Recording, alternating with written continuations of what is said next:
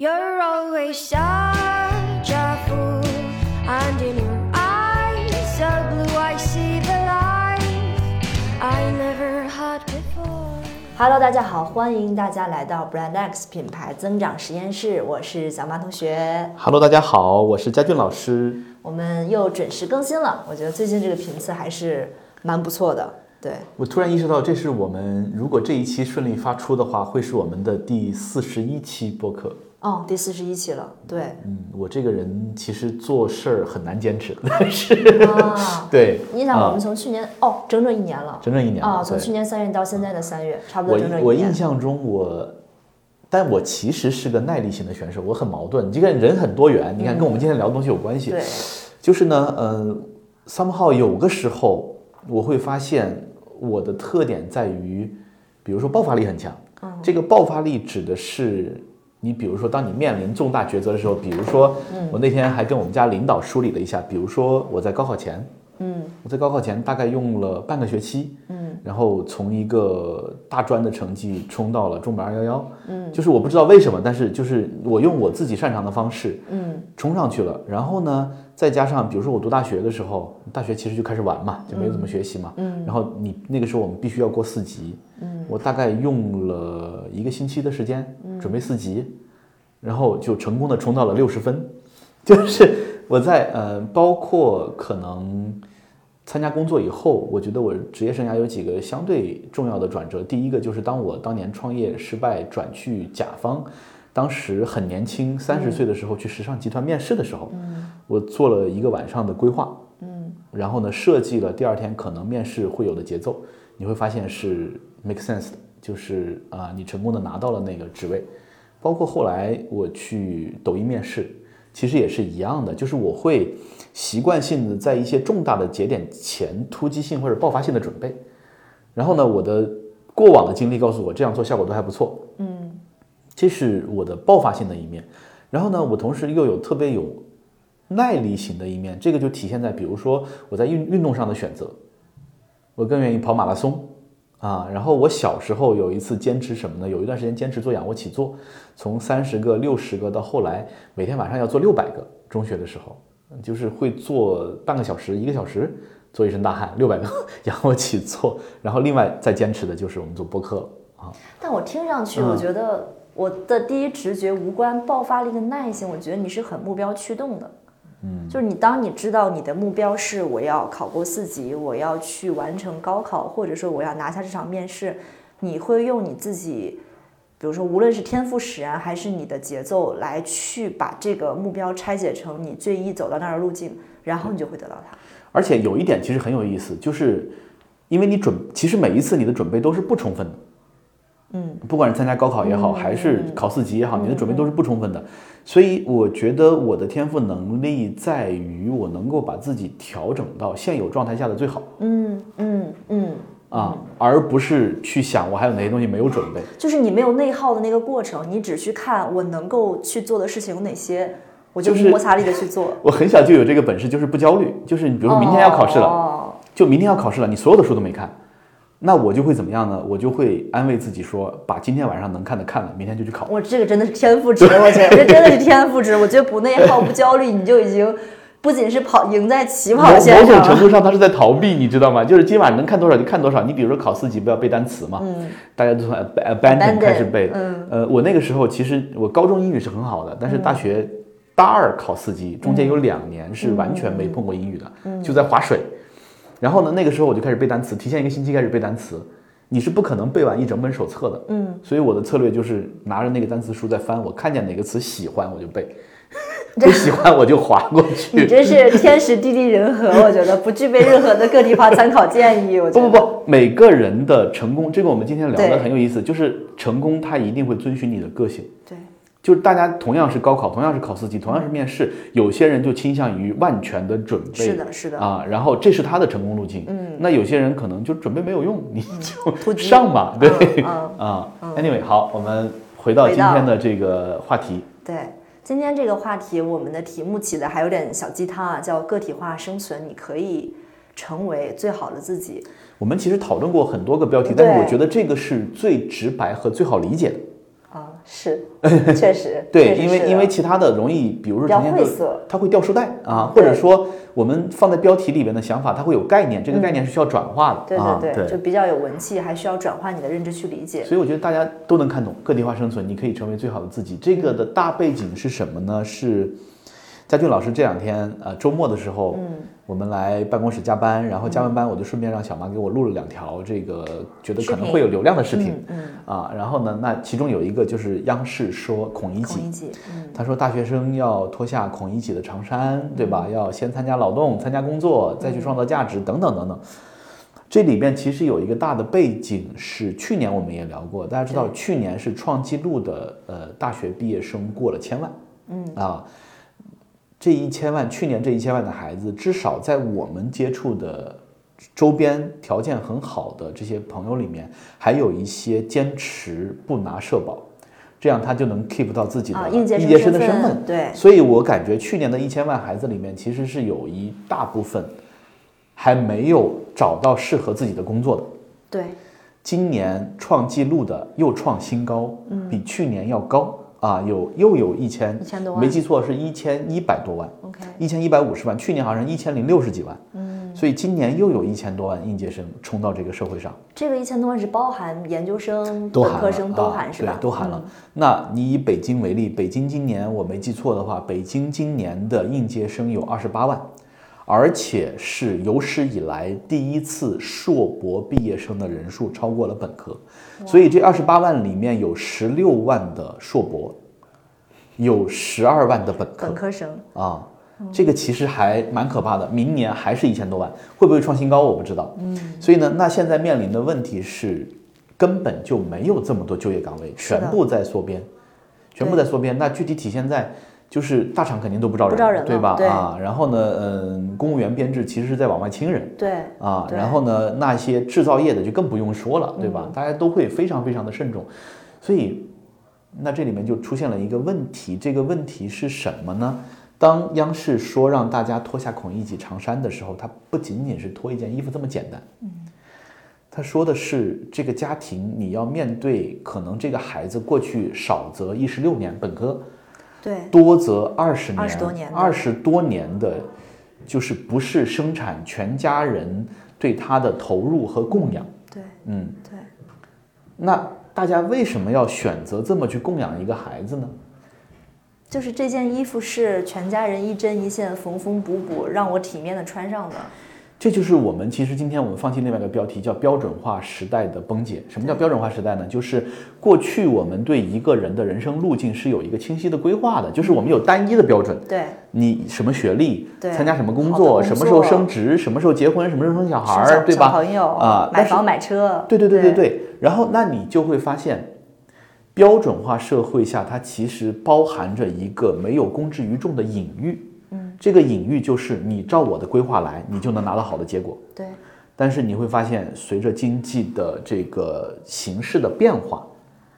标准化的这个隐喻的承诺兑现不了。嗯，就你照我说的，你考一个好学校，对你就能找一个好工作，这个是兑现不了了。包括前两天我在抖音上还看到一个呃清华的研究生毕业的孩子，嗯，找不到就是找不到他理想的工作，他是能找到工作，找不到理想的工作。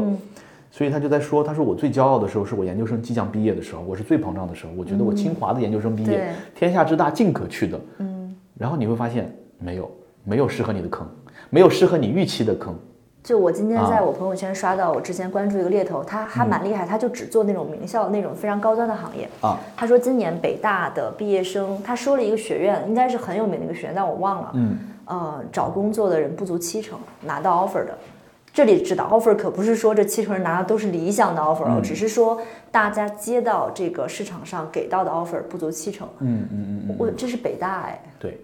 所以这里面就会出现什么呢？就是我们说标准化时代的崩解，嗯、这些就是这些孩子们可能过去十几年的这个投入，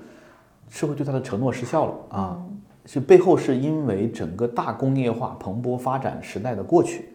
所以我当时有一个很好玩的对比，我在想，就是你看二战结束以后，呃，以美国的垮掉的一代为代表，就是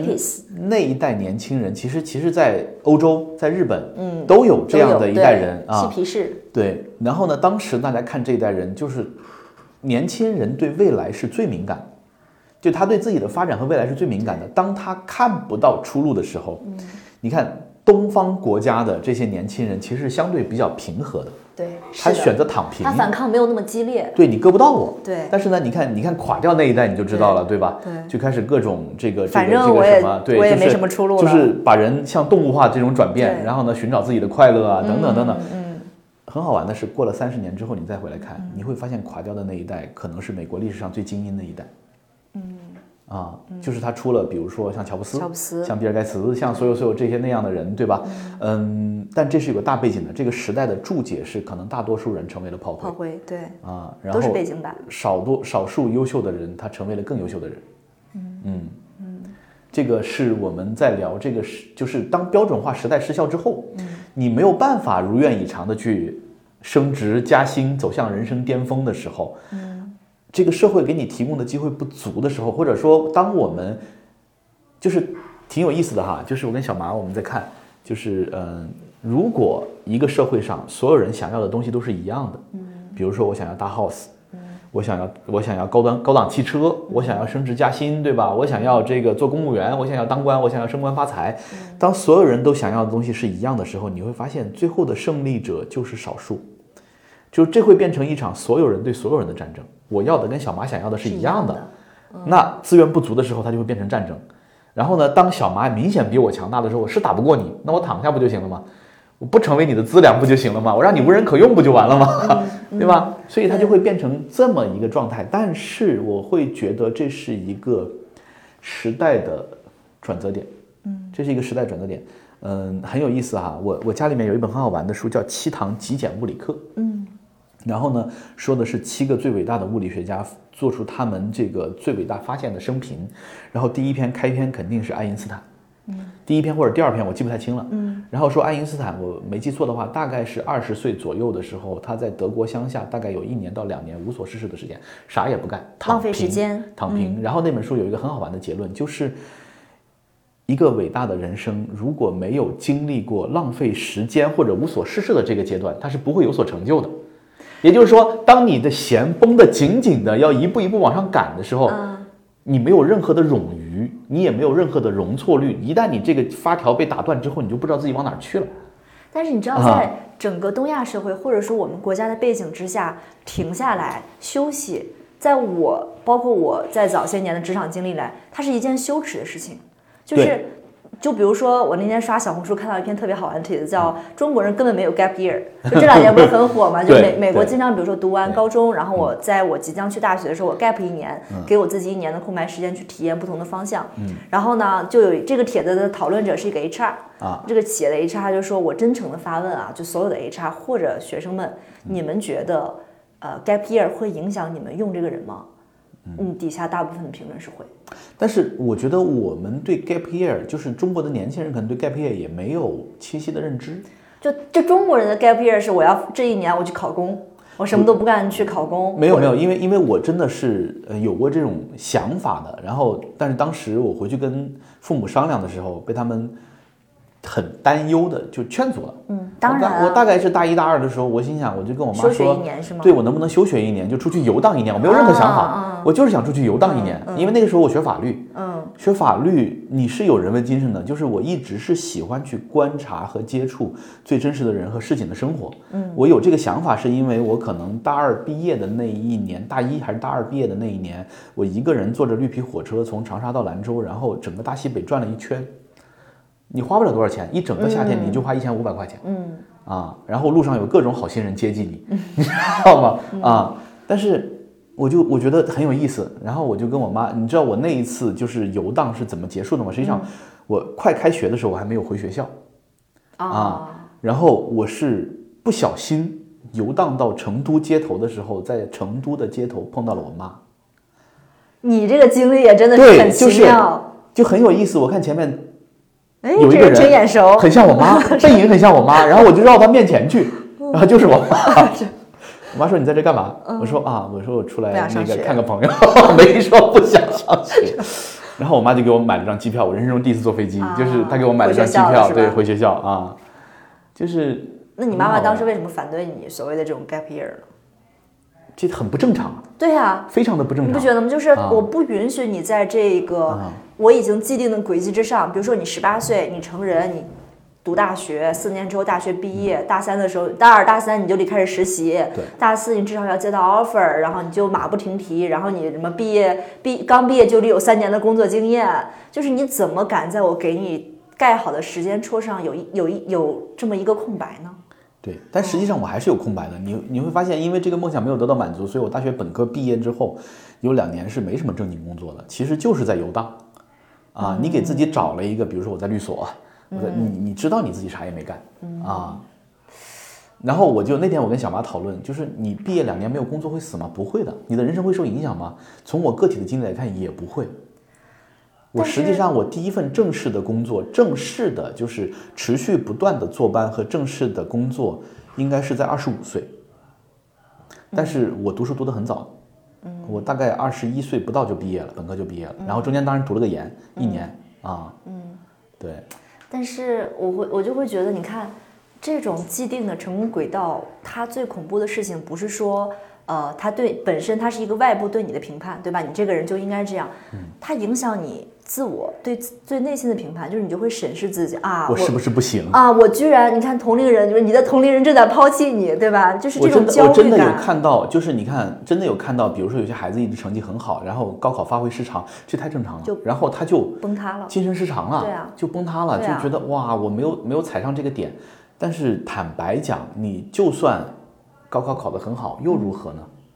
你高考考得很好，你九八五二幺幺，坦白讲啊，我们身边这些呃年轻的朋友们，九八五二幺幺毕业的，最近两年我们看到的，比比皆是。都他还是能找到工作的啊，当然了，还是能进大厂的，因为九八五二幺幺可能在应届生里面大概占百分之五，嗯，或者更少一点，对吧？他还是能够找到工作的，理不理想且不说。但是他们去的这些大厂，你比如说去某个大厂市场部、品牌部做一个专员啊，类似于这种的，我觉得这是人生悲剧的开始。嗯，就是可能他在高校的经历，就是他一生中最辉煌的时刻了。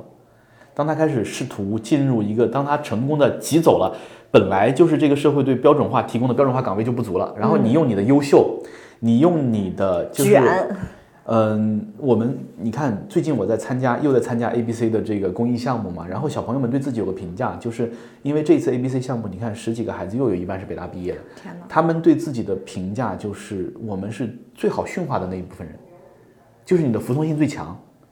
你你你你你最最能够按照老师的指挥棒去走，对。对，所以呢，那等到他被驯化好了之后，他再放到这样一个工作岗位上，你会发现，当你持续不断的表达你的驯化和你的这个优秀的时候，你可能迎来你的就不是进一步的升职加薪了，因为越往上资源越少，空间越少，嗯。啊。哦，哎，这这个很有意思，所以你上升是这样的，你上升的链条会被打断，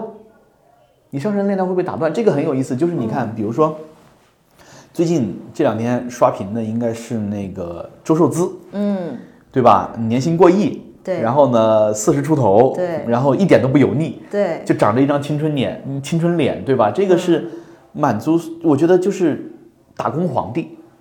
顶端，对他满足所有人对打工皇帝的想象啊，但是他的老板张一鸣同学其实是个非标的货色，你知道吧？就他他经历过很多次创业失败，然后呢，在别人家创业失败，自己创业又失败，然后甚至因为因为字节发展其实是非常快的，对。还有很多人可能在一四年一五年的时候接触过张一鸣，当时谈起来就觉得这人不太正常，就是他不是一个通俗意义上看起来特别优秀的人。精英，啊，就是就是他想，因为他想的事儿跟一般人不一样，因为他没有在那个就是社会时钟里面搅和，他一直都会有自己的想法，他没有在社会时钟里面搅和，甚至前段时间还有人发翻出来他当年的这个微博，嗯，还是饭否啊，就是一鸣同学在不到十年前也会嫌一台 iPhone 七手机太贵，买不起 啊，要不要换啊？这个又太贵了，对吧？啊。，OK，对，所以那你就会发现，嗯，你像我们看周受资的履历，就是他没有哪一步是踏错了的，每一步都成功往上踏了一个大台阶。对嗯，坦白讲，我认识一个看起来看似跟他履历差不多的朋友，但是呢，他在往上的路上，他在周受资第二步是从小米跳到字节，嗯任全球 CEO，对，呃，这是他这是他第三份工作嘛。但是我认识的那个朋友在第二步，他也很优秀，嗯，他在第二步的时候断掉了。就当时他在他那个岗位上做 VP 的时候，他也是投资，投了一家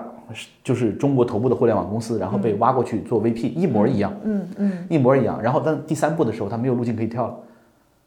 就这是、我觉得这是需要天时地利人和的。啊对，嗯，它不是说你沿着这个路径就一定能走到那个顶端。所以，那如果跟周受资比起来，他就是个 loser。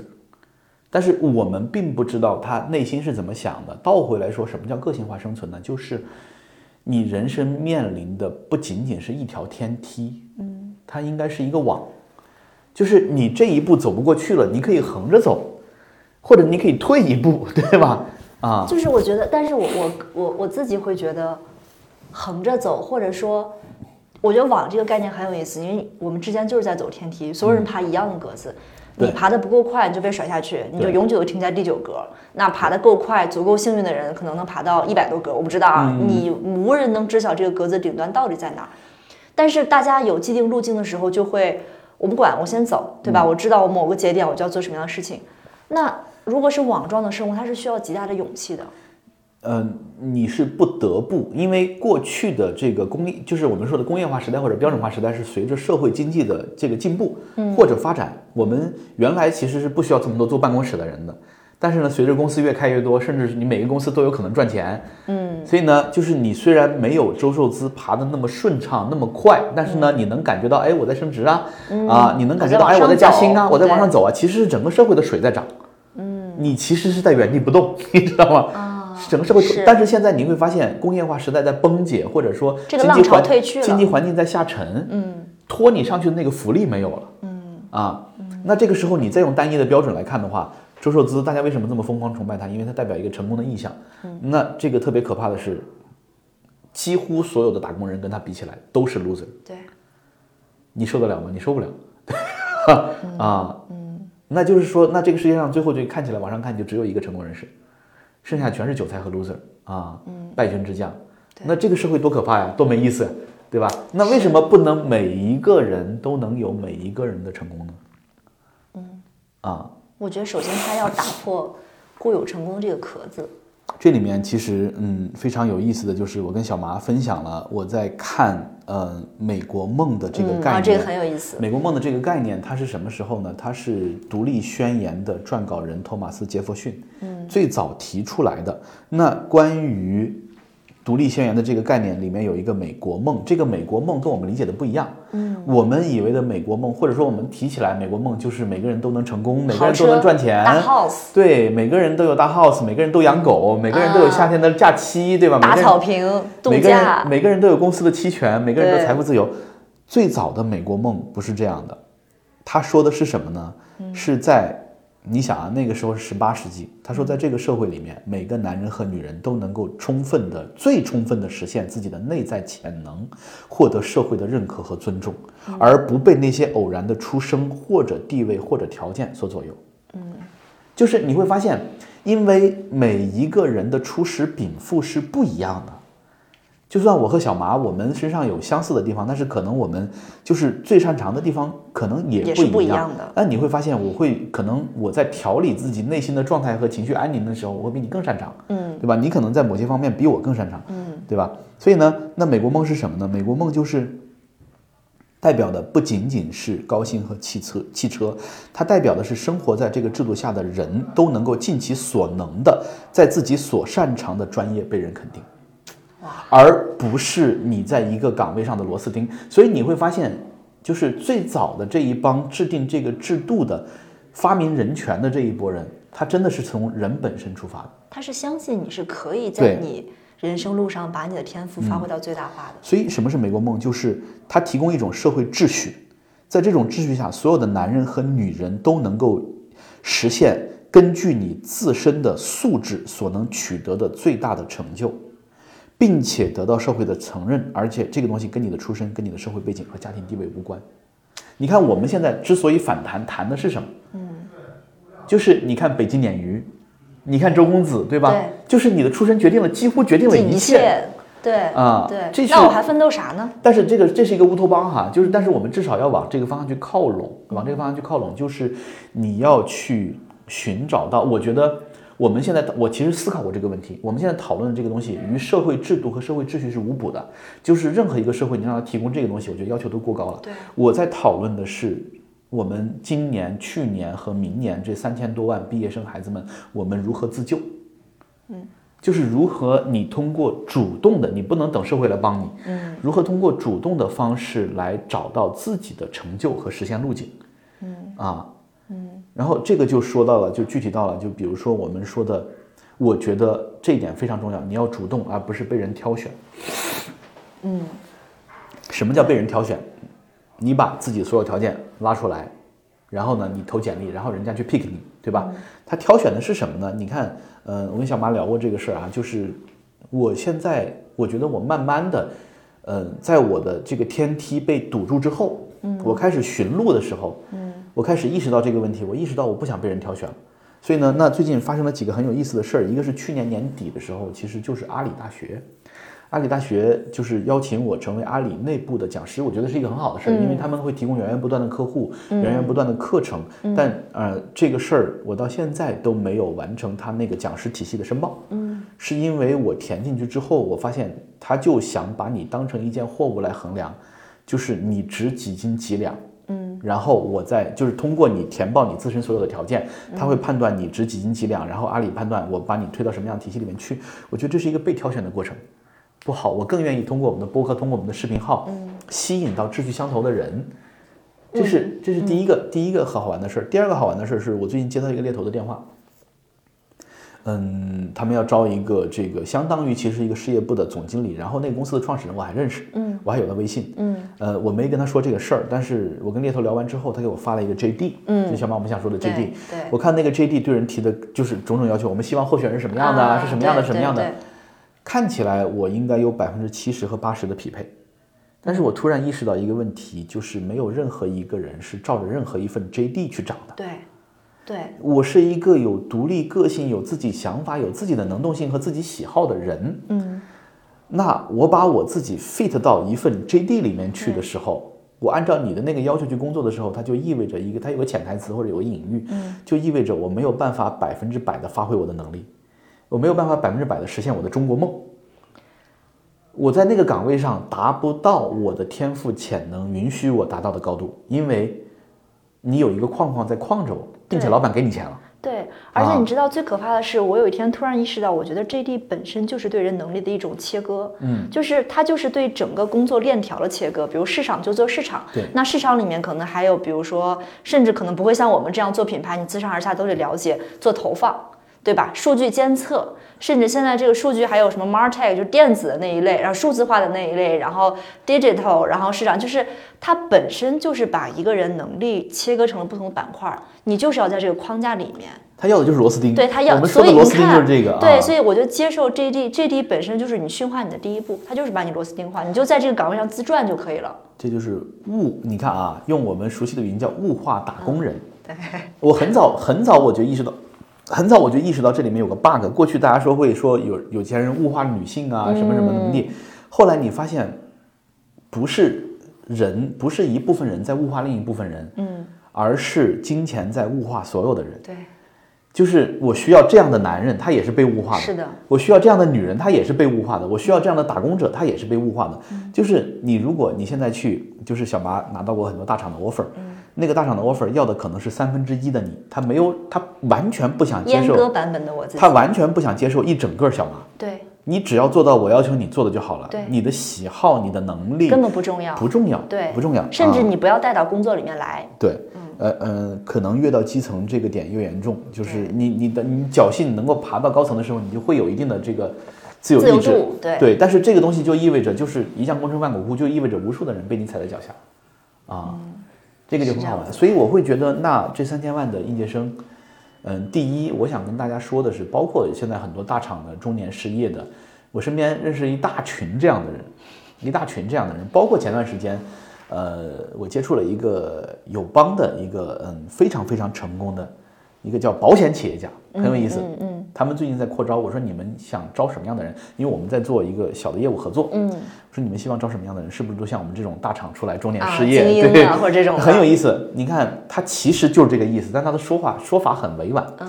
我们想要那种曾经成功过的人。曾经你在你的人生履历上表现很优秀，但是你被卡在天梯的某一步上不去了。嗯，因为你总是会被卡在某一步的。嗯，你卡在你的人生某一步上不去了，然后，哎，你寻找人生的出这个转折点的时候，你加入我们的团队啊，就是有，就是你看业内，业内对友邦的保险团队和他们的代理人的这个认可是一等一的，就是是所有业务公司、保险公司里面素质最高的，素质最高的，他们的培训体系也是最好的，嗯，而且他们的这个公司其实就他们的那个业务员的入职的制度是包容度最高的、啊，就是就我自己的了解啊，就我自己的了解是这样，因为我们最近跟保险公司接触的也很多啊，然后呢，那其实你在跟他聊的时候，你就会发现，哎，他要的其实是人。嗯，你会发现没有，他要的其实是人。虽然这个工作不一定就是你看卖保险这个事，其实是有压力的。对，而且坦白讲，在现在的语境里面，没有那么被人尊重。是的是的但你会发现，他能接纳一个人，嗯他允许你是一个人，对，嗯，这是一个美国公司，哎 对吧？很好玩。他他他他他接纳的是一个人，但是你看，我们现在整个社会可能一些最成功的组织和最成功的机构，嗯，他要求的还是那些，他至少会要求你放弃、舍弃一部分自己的个性。对啊，所以那我们在想，就是对接下来在这个动荡不安的社会里面，在标准化时代崩解、上升的路径受阻的这样的路径里面，并不意味着你的人生没有出路了。嗯。啊，我最近在一直在想聊那两本书，后来我觉得不要掉书袋。最核心的点，不管是成为黑马还是平均化的终结，这两本书里面，嗯，包括我们之前有聊过的人生设计课，嗯，它都有一个核心的论点，就是不要死磕着一个目标不放。你的人生来自于大量的试错，并且找到你最擅长的事。啊，而且不惧怕试错。对，就是我觉得我现在就没有那么害怕了，包括我今年年初吧，还在播客跟大家分享，我说我终于允许我自己去旅居了。虽然这个计划目前看上去可不，能我不允许，呀，你不能去。啊，什么人 遥遥无期，但是我觉得允许自己有这样的放空的时间是很重要的，就是你至少允许自己停下来，这件事情没有那么可耻。没有浪费过时间的人生，不是完整的。我觉得敢于浪费时间，就是非常需要勇气的。就你在一个，我不管，就是对大多数我们的这个听友来说，或者对这个社会上大多数人来说，你放弃一份月薪五千的工作两年，或者你放弃一份月薪五万的工作两年，这差不多了吧？嗯，你再往上，可能就它就不叫，就是你看，抖音上有很多成功学，教你普通人怎么年收入百万，啊对但实际上在我的观察里面，能年收入百万的都不叫普通人。当然不是了，那都是极少数。我觉得，所以你放弃一份庸常的工作，毫无上升路径的工作，嗯你去给自己两年时间放空，又会怎么样呢？对不会怎么样的，你的人生会更完整。对我今天还跟小麻在说庄子的一句话，叫“独与天地精神往来”。嗯啊，就是 庄子就是一辈子当个最小最小的村官，然后对吧？留名两千年，很厉害的。对很有意思。啊。那我最近看到小红书上很多那种帖子嘛，就是标题都特别像，好像都是因为一篇文章爆火，叫做“孔乙己的长衫我脱下了，我终于找到理想的生活方式”。就这里面看，你可以看到各种各样的案例。但这种理想的生活方式，它真的，它最后就是你自己跟自己和解，你知道吗？啊而不是说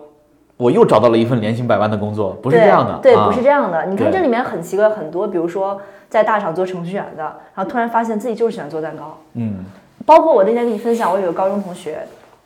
他就是非常典型的一个 role model，就是大学考的也比我好，嗯，然后读了研究生，研究生也很不错，然后考公好像上考了也有两年吧，反正考研现在很难很难，因为好像那个平均分数线已经被拉得非常非常高了，嗯，然后好容易读出来，对吧？又拿到一份很不错的外企的工作，这个看上去已经是一个非常。标准的 model 了。对，就是啊你已经差，就普通人里面已经算是很不错的，对吧？还有留学经历。然后最近我突然看他朋友圈，他应该比我再稍微大一点点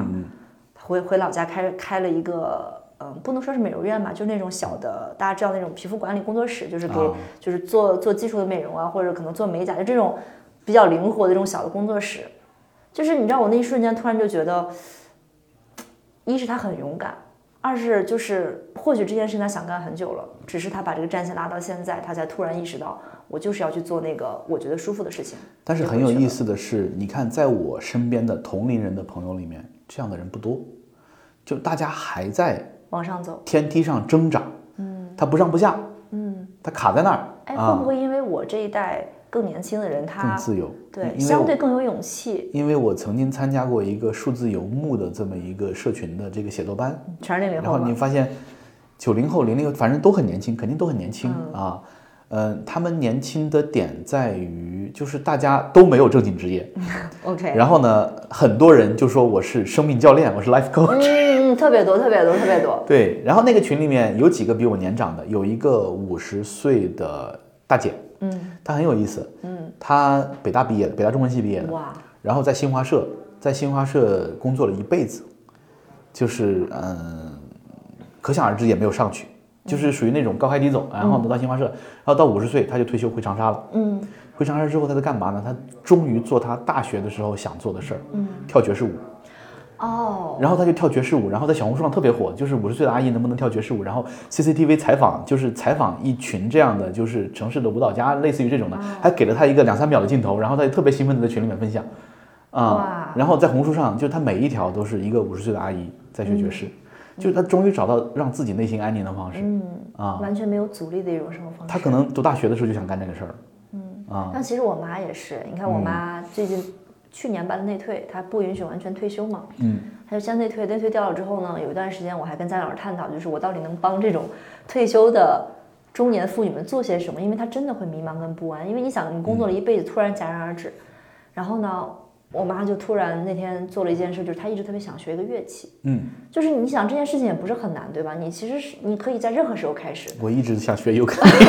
但是就是因为种种原因吧，她就是没有办法嗯，去实现。对然后最近我妈就终于勇敢的学了马头琴哦啊，，然后关键是你知道最可怕的是我们那个小城市根本就没有教马头琴的老师，因为这个东西太稀缺了。啊，他就自己在你得去网上，内蒙啊，就是一方面就是嗯找老师嘛，他就买了琴，然后买了一个还挺有名老师的那个线上课，啊他就真的跟着线上课拉。啊然后我这次回家，他还给我拉了一个，就反正至少能自己能拉出曲子来了。啊，然后呢，我妈又是特别喜欢读书，然后就困于那个小县城上。我妈这辈子的梦想就是她想做读书会，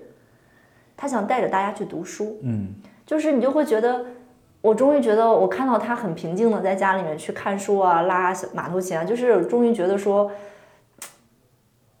你看、啊、她找到了自己的那个舒适的方式。他可能不仅仅是舒适，我觉得，你看，我看很多长辈的时候，我会觉得他们这一生都错付了。我真的看很多长辈，就是我现在依然觉得他们看问题的视角、思考问题的方式，包括他们跟我交流的方式，我觉得他们非常的有才华且天赋异禀，但是他们可能 end up 就是四十多岁半个内退。嗯，就是你在这个社会时钟里面，你你的你的这个你最闪耀的点没有发挥出来啊！你看我现在我今天已经四十岁了，我觉得我还是个年轻人。嗯，啊，但是那可能在他们的一生到四十五岁你就结束了，你的工作生涯就结束了，对，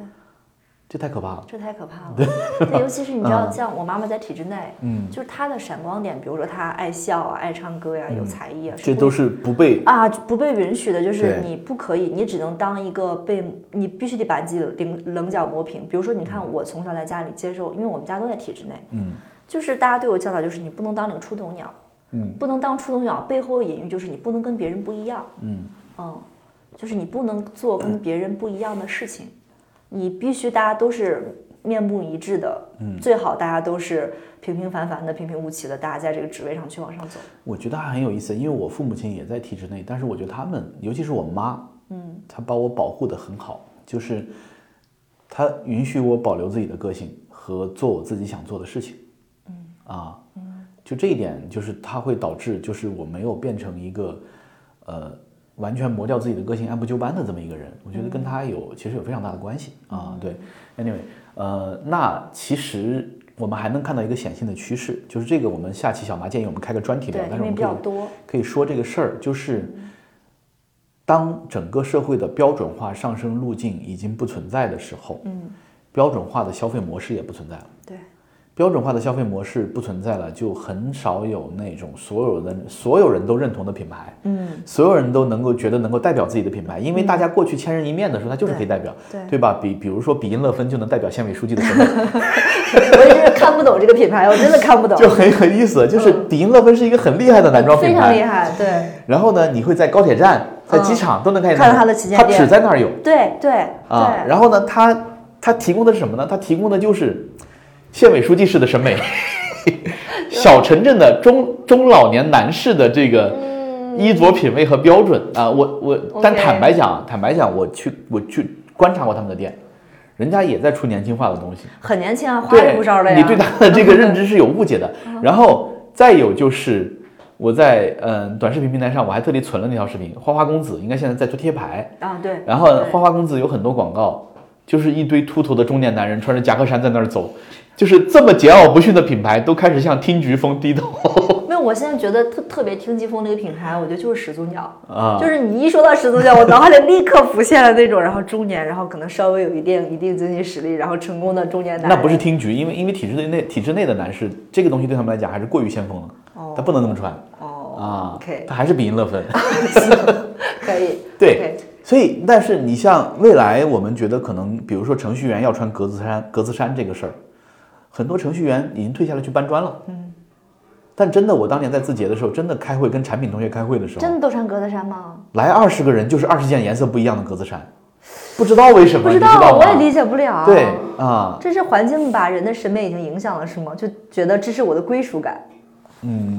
不是不是很清楚这个事情。OK 但是呢，那你会发现，嗯、随着整个社会体系和这渠道的崩解，对吧？嗯、那程序员不是程序员了，嗯，然后呢，呃，前台不是前台了，对吧？老师也不是老师了，啊，类似于这样的。那你就会发现，品牌它要开始往个性化的角度对，去转化。对。所以我最近一个比较深入的思考，就是我们到底要给客户提供什么样的品牌服务的时候，有一个非常非常重要的点，就是品牌跟创始人是密不可分的。嗯。嗯，就是你是什么样的，你就的品牌就应该什么样的，对对，你的产品就应该什么样，你的服务就应该什么样的。有一些成功的企业，坦白讲，品牌不是必需品。对，我对，渠道很强，我销售很强，我产品很强，OK 的，没问题的。对，啊，但是有一些老板他有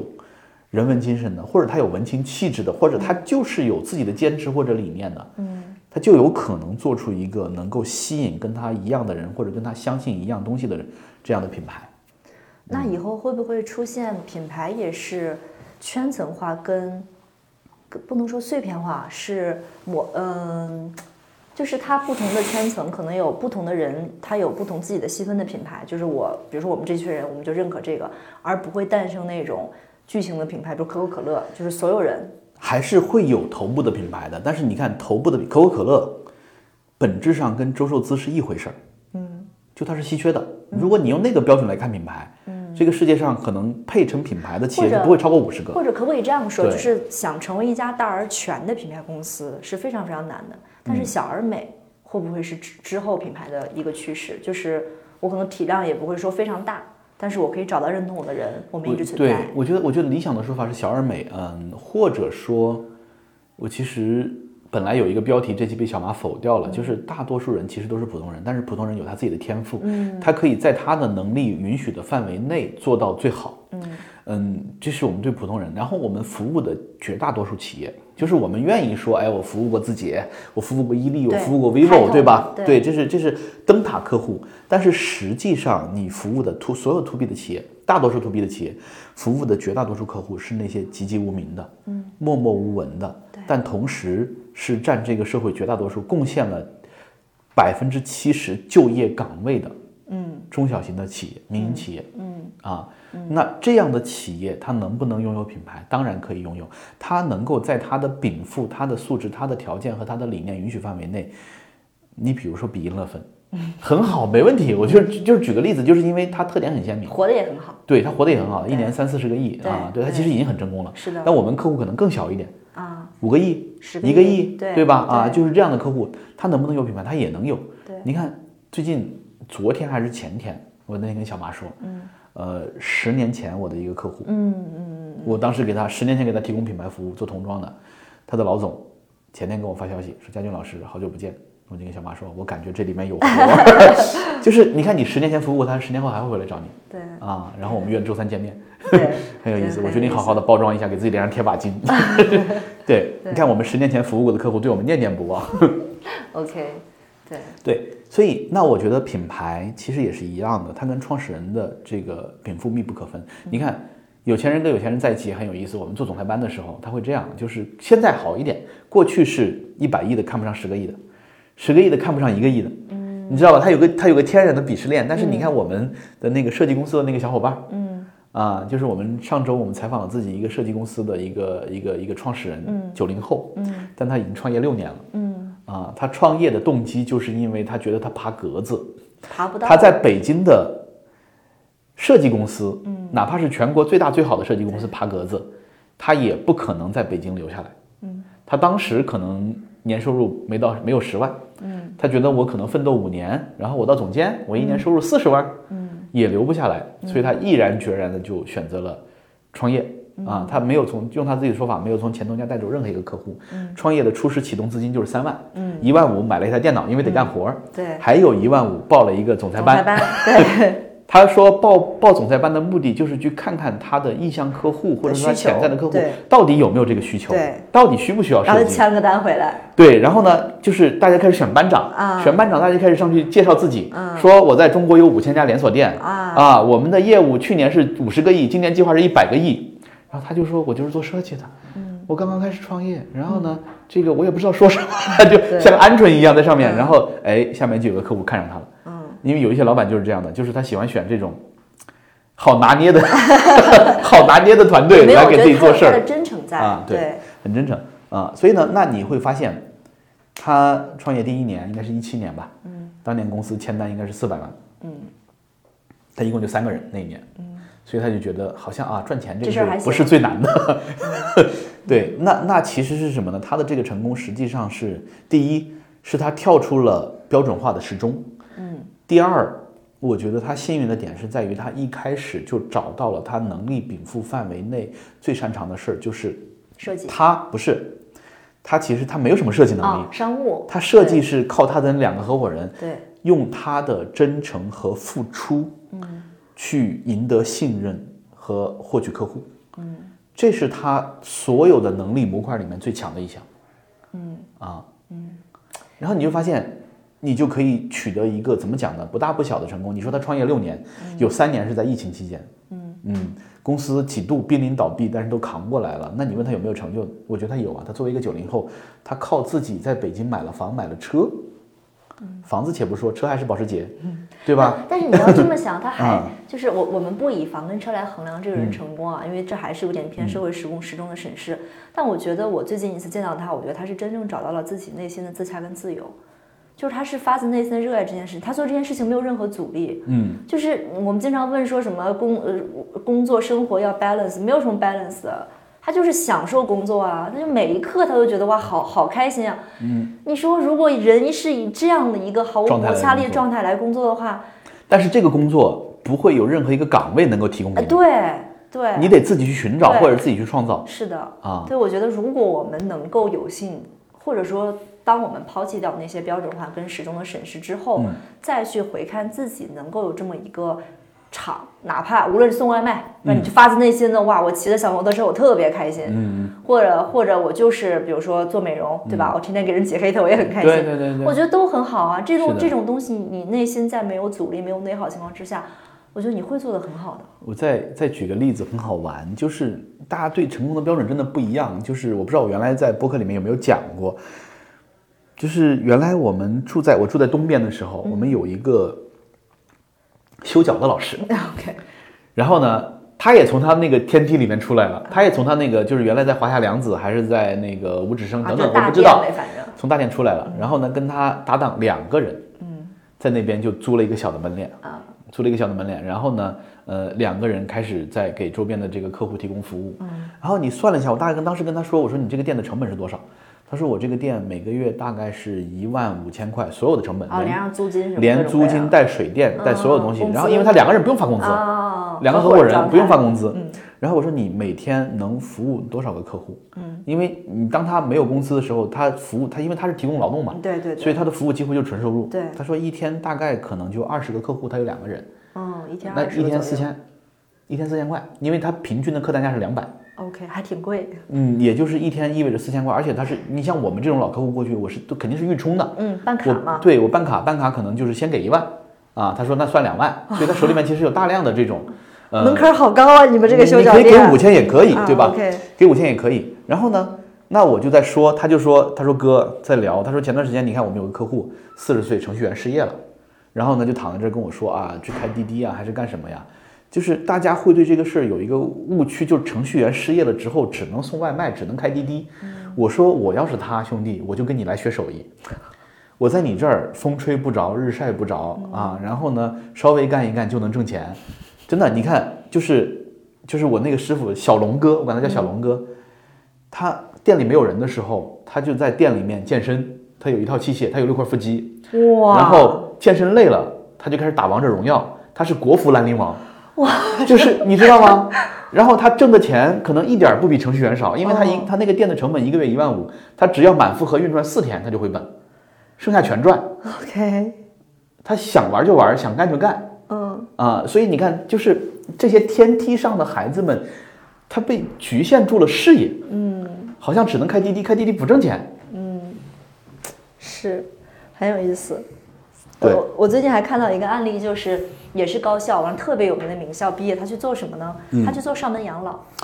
哦，那个很厉害，哦，这个就是我觉得它是对于跨领域的降维打击。就这件事情的流程，可能在程序员就产品经理的领域里面是非常顺畅的啊。我们要找什么需求，我们要学习什么，但是可能放在养老这个行业里，你就你的认知。就是更高的、更高维度的，对那加上执行，反正也是做的风生水起。呃，我觉得是很厉害，我觉得非常其实就是非常厉害。个体化服务嘛，对，非常非常厉害。他就是就是那么几个人，他做一个小区就 OK 了，对啊，对啊，啊。就是他也活得很舒服，而且是的。嗯也相对更加的自由。所以我觉得这样的机会其实有很多很多。所以其实对，甚至大家去可能去天桥上，北京天桥上贴膜，可能都比开滴滴赚 的多，真的对，真的啊，就是不要被不要被世俗的标准局限住了你的视野，去寻找让你感到快乐的事情。那你看别的播嗯客都是啊，大家要考好的学校，或者别的节目吧，我有时候听就是你要我觉，得我们很真诚，我们吸引就。我们在鼓励大家去学修脚，然后不不不，我们在鼓励大家找到你自己人生的 价值。对对，去实现你自己的梦想。如果你一时找不到，我跟小马，我们今天迸发出了一个巨大的创新的 idea，就是我们想做一个付费种田的这个事情。笑死了。就你给我们两万块钱，我们在村里面给你找块地，让你耕种半年，然后呢，我们找有三十年耕种经验的老师傅来指导你，贴身指导，包吃包住，对吧？然后让你放空半年，然后你还能种一茬韭菜，韭菜是长得最快的，不分四季。一茬一茬的割不完。对，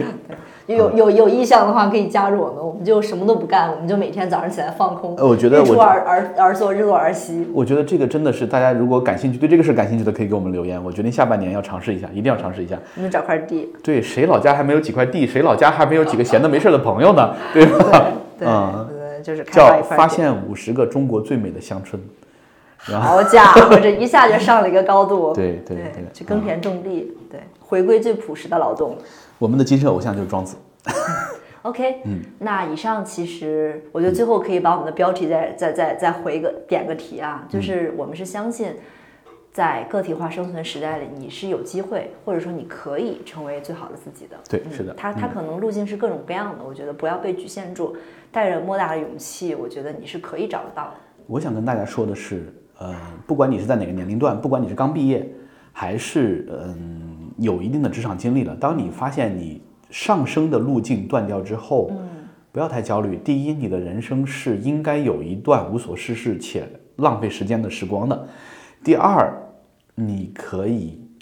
勇敢的去开拓第二条战线，而不是守着这个梯子就是望梯兴叹，因为绳索已经断掉了。对，啊，我们希望还是我们希望每个人都有能实现自己的中国梦。我们希望就是我们的每一个播客的嗯听听到我们们这条的这个听友们，都能够